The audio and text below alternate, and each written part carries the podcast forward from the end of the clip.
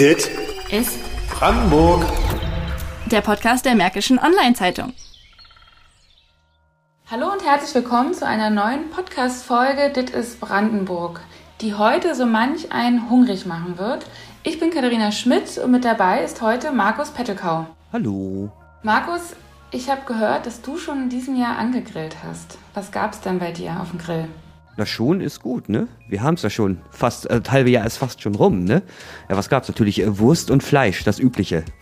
Okay, also du bist so ein ganz bodenständiger Griller, Bratwurst drauf, Steak drauf und fertig. Äh, typisch Mann, ganz einfach. Feuer, Fleisch, fertig. Einer, der diese Leidenschaft Feuerfleisch fertig äh, zum Beruf gemacht hat, ist äh, Klaus Gletzner aus Bad Freienwalde. Bad Freienwalde liegt nordöstlich von Berlin im Landkreis Märkisch-Oderland und er ist Grill-YouTuber, hauptberuflich. Das heißt, er produziert professionell Videos über alles, was irgendwie mit Braten von Fleisch und drumherum zu tun hat. Und unter dem Namen Klaus Grillt haut der Bad Freienwalder drei Videos in der Woche raus und das seit 2014. Auf seinem Kanal, da haben sich mittlerweile über 1000 Videos geleppert und die meisten werden so zwischen 60 und 200.000 Mal geklickt. Oft sind Rezepte, manche traditionell, wie zart gegrillte Hühnerbeine oder Biersteak, bis hin zur Lasagne aus reinem Fleisch oder einem gefüllten Elefantenrüssel. Also hinter seinem YouTube-Dasein steckt also viel Arbeit, viel Kreativität und die hat sich auch bemerkbar gemacht. Klaus Grillt darf sich mittlerweile über 400.000 Abonnenten freuen von seinem YouTube-Kanal und ähm, außerdem ist er mittlerweile, wie es auch zum YouTube-Business gehört, er hat jetzt ein Kochbuch rausgebracht und er vertreibt auch eigenes Grillzubehör. Und letztens erst, da war ich im Supermarkt in, äh, bei Neuenhagen und da habe ich auch sogar einen Aufsteller von äh, Klaus Grillt gesehen, äh, vor einem Regal mit eben Gewürzen und Ge Grillsoßen und so weiter. Aber du hast ihn auch live getroffen, ne? Richtig, ich habe ihn draußen äh, bei ihm auf seinem Anwesen getroffen, ganz Corona-konform. Wir saßen im Garten seines Hauses. Da hatten wir auch tolles Wetter mit Sonnenschein und Vogelgezwitscher. Und gegrillt hat er dir auch was? Nee, leider nicht, aber er hat Kaffee serviert. Und da habe ich, dabei habe ich ihn dann ausgefragt, also so zu so Sachen, die mich auch ganz persönlich interessiert haben, zum Beispiel, wie viel Kilo Fleisch der eigentlich in der Woche vergrillt aber eben auch, woher eigentlich er noch nach tausend Videos noch Inspiration findet und was man als Grill-YouTuber eigentlich verdient. Aber mehr möchte ich gar nicht vorgreifen. Was man verdient, ist immer ein gutes Thema. Also, liebe Veganer, jetzt bitte weghören und äh, den anderen Brandenburgern viel Spaß beim Zuhören. Also erstmal herzlichen Dank, dass Sie mitmachen bei uns beim Podcast. Äh, Freude ist ganz meinerseits. Ich muss die allererste Frage, weil ich mich selber so sehr interessiert, stellen.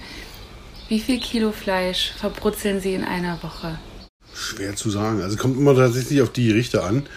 Und manchmal sind es wirklich bloß Kleinigkeiten. Also wenn es jetzt zwei Burger sind, dann hat er die Scheibe irgendwie um die 200 Gramm, dann sind es 400. Plus noch ein Steak von einem Kilo wären 1,4 Kilo plus noch, ähm, ich sag mal, anderthalb Kilo gehacktet für irgendeine andere Nummer, sind wir dann bei irgendwie drei Kilo irgendwo in dem Bereich.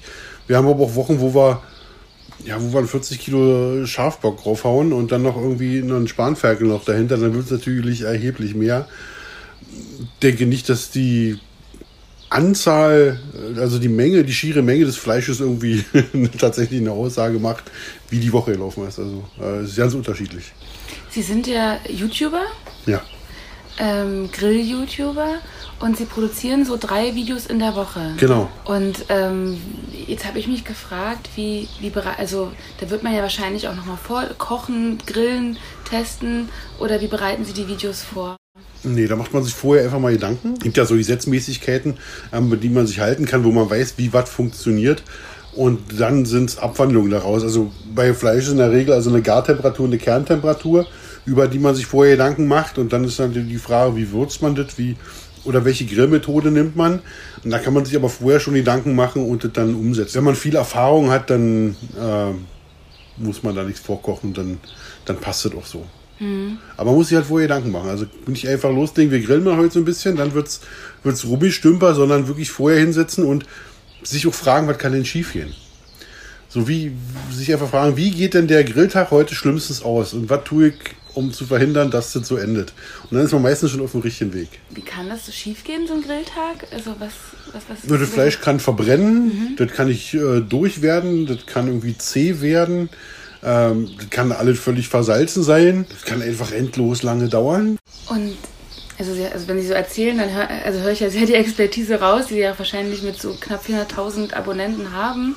Äh, wie, wie, was war denn der Anstoß? Ähm, also erstmal überhaupt die Passion fürs Grillen und dann später daraus mache ich jetzt einen YouTube-Kanal. Wir haben, wir haben in der Familie schon immer relativ, relativ viel gegrillt und auch zu Hause immer selber gekocht. Also, also nicht, dass ich die Fertigprodukte, also ein schöner Curry King zu seiner Zeit, hat schon, hat schon seinen Charme, also das will ich gar nicht in Abrede stellen. Aber auch schon viel und gerne gekocht. Und ähm, dann waren wir irgendwann mal ein Weig in Staaten und habe gesehen, wie die da leben mit ihren großen Terrassen und den Gasgrill. Das hat mir tierisch imponiert. Wie gesagt, das will ich auch und habe mir dann so einen Gasgrill angeschafft. Und dadurch grillt man natürlich mehr. Und dann hängt natürlich Grillfleisch der Frau irgendwann zum Halse raus und sagt, nee, Würste und Steaks oder mal Hühnchen und Steaks oder Hühnchen und Wurst immer in derselben Kombination. Äh, ich mag es nicht mehr sehen. Und man auf das klassische, eingelegte, unvermeidliche Grillgemüse hat man auch keine Lust mehr.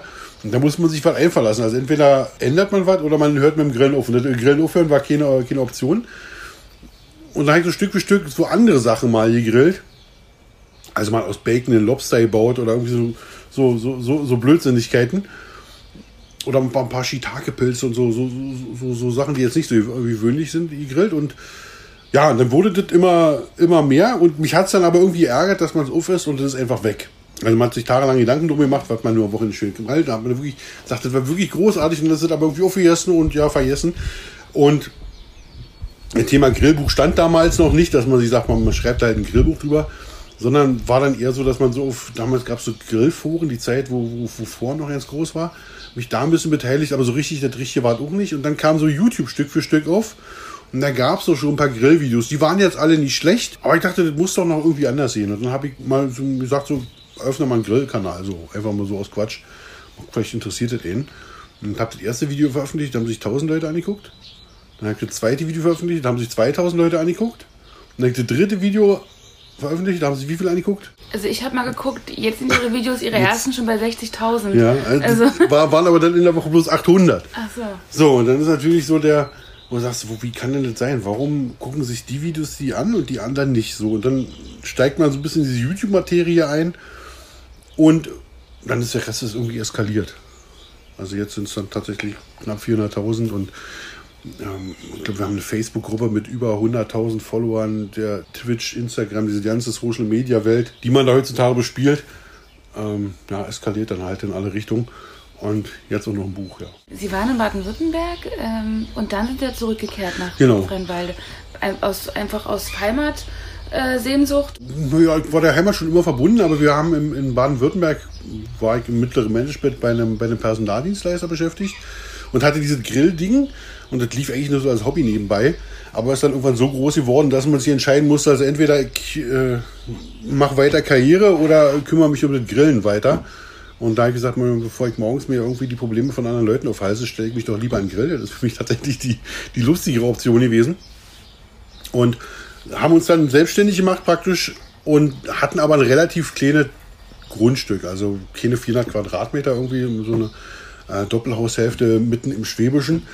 Und da hast du halt fünf Nachbarn ringsherum. Und wenn du dann gewerbsmäßig grillst, ist die Sache natürlich die Frage, wann kommt irgendjemand und sagt, hier ist nicht mehr.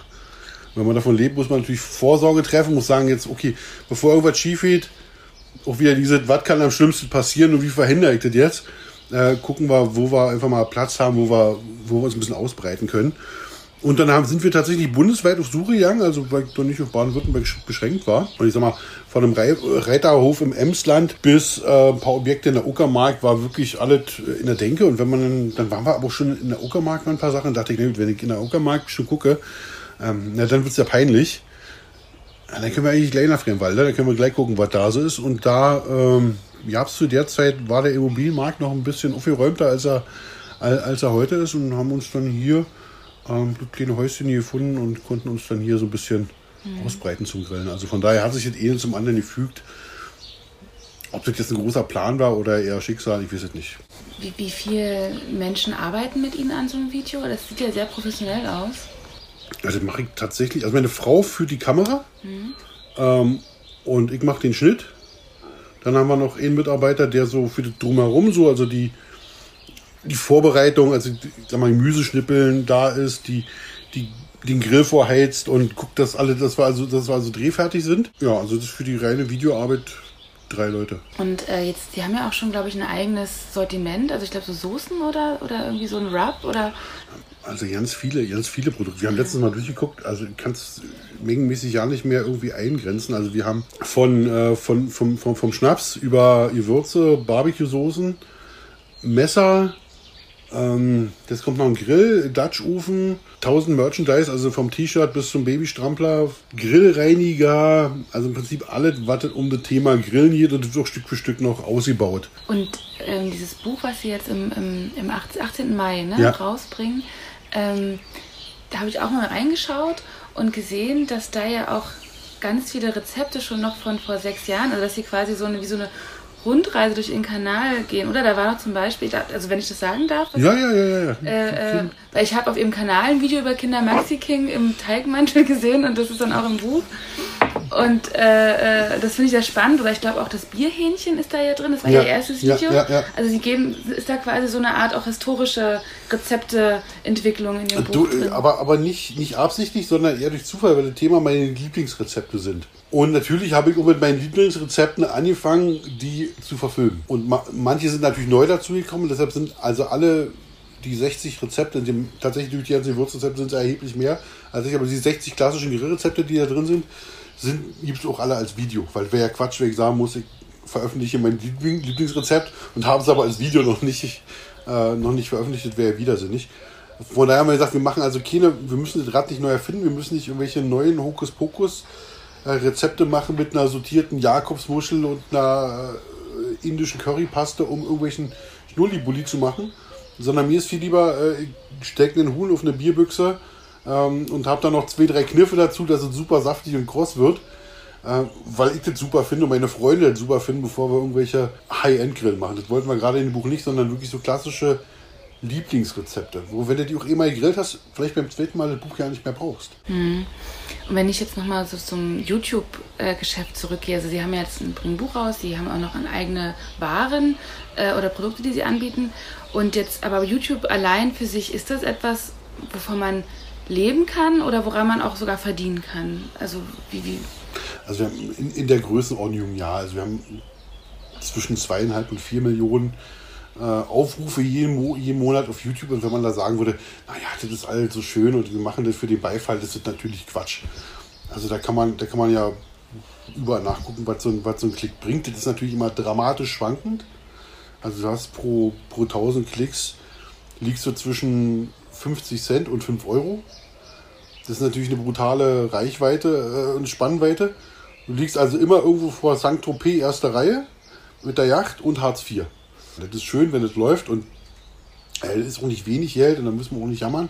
In der Größenordnung ist es wirklich schon, schon oftmals interessant, aber halt nicht immer. Aber ich glaube, letztlich, also jetzt bei sowas auch gar nicht um Geld. Ich finde, das Geld war für mich da noch nie irgendwo ein Antrieb, irgendwas zu machen sondern es ist immer der Spaß an der Sache. Also neu die Würze haben, wo du sagst, ach, das ist super. So, so, so, wir haben so, so, so Sachen wie so kleine, so kleine Tütchen, um Thüringer Bratwürste selber zu machen. Wo du sagst so, die, du nimmst den Leuten einfach Probleme weg. Ich habe ja gesehen, sie haben ja so, ich glaube, 1104 Videos bisher in sieben Jahren produziert. Ja, ja. Also wie, also ich meine, es gibt ja nur, es gibt ja sicherlich unendliche Rezepte, aber es ist ja trotzdem eine Menge Videos, ja, eine Menge Ideen. Also wie wo holen Sie denn sich Ihre Inspiration her? Ich habe keine Ahnung, wie das geht. Ich kann das nicht erklären. Also 1100 Videos ist, ist, ist, ist verrückt. Also meistens hilft mir Hunger.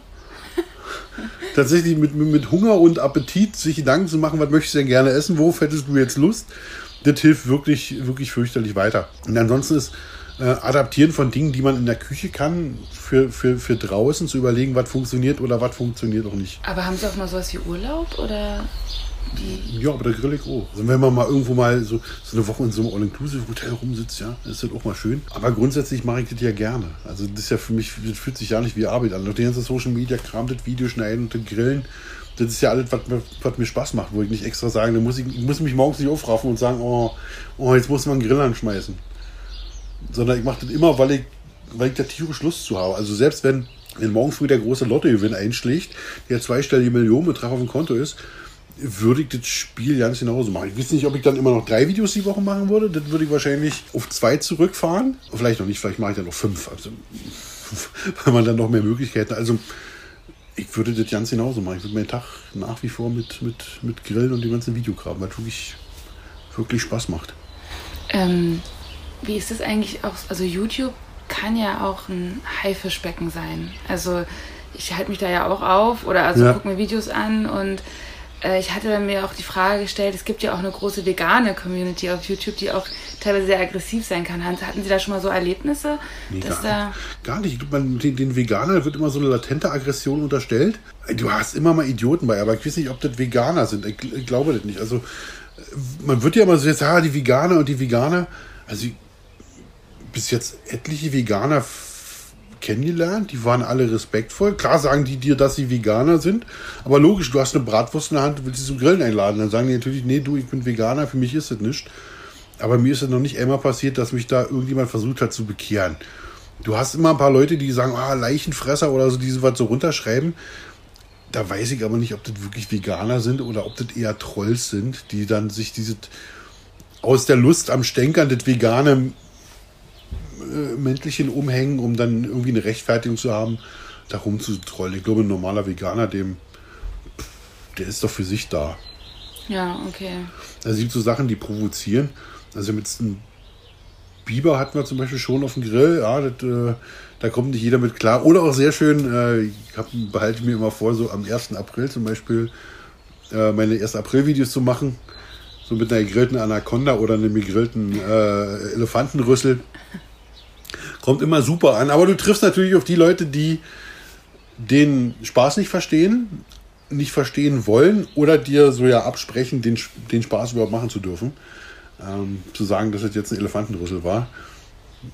Was auch immer das jetzt war. Ähm, das, das, hast du genauso. Mhm. Aber ob es jetzt Veganer sind. Mhm. Und auf, im Social Media, wir wissen alle, wie das ist, da ist immer irgendwo ein Shitstorm und immer irgendwo ein Drama. Irgendeiner ist immer ein Troll da kann man sich drüber aufregen, aber ich tue das nicht mehr.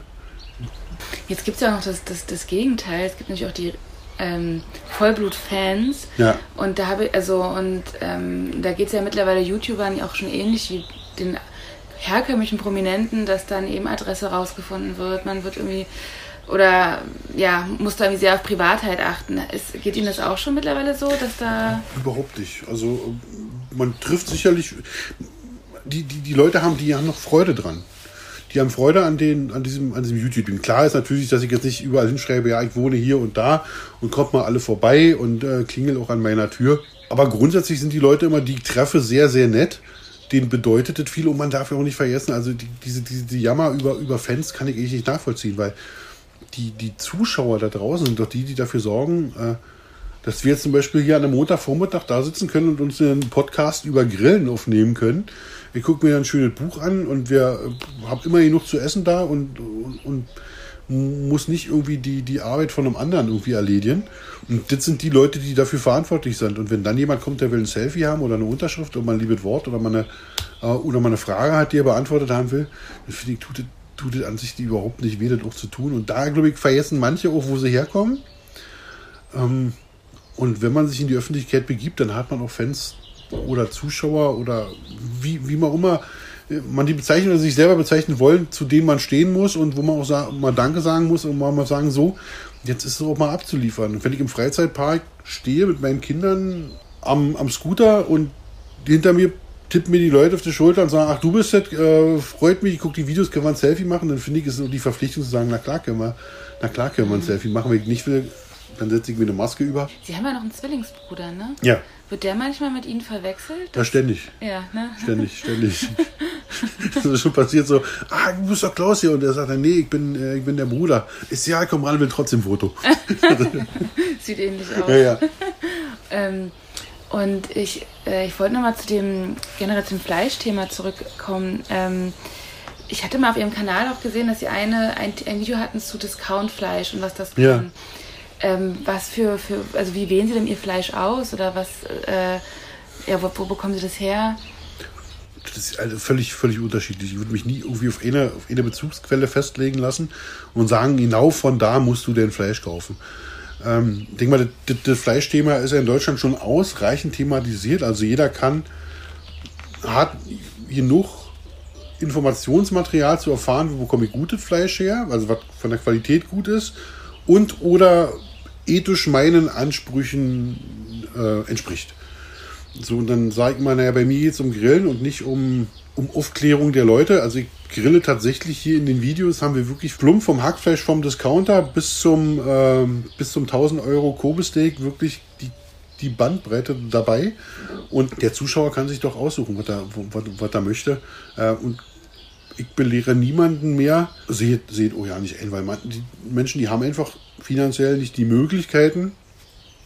Die müssen darauf achten, die wollen mal grillen und die wollen am Wochenende mal ihre Familie einladen und die sehen dann im Supermarkt für 3,99 den Schweinenacken rumliegen. Die wissen ganz genau, dass das nicht bio sein kann, dass er von der Qualität sicherlich nicht ist wie, äh, wie, wie ein Mangalitza-Rücken sondern dass das wirklich ein, ein Turboschwein ist, aber die machen eine Marinade drauf und machen einen, einen Kartoffelsalat dazu und haben mit ihren Freunden eine gute Zeit. Und ich finde, das ist auch wichtig, mit seinen Freunden und seiner Familie eine gute Zeit zu verbringen.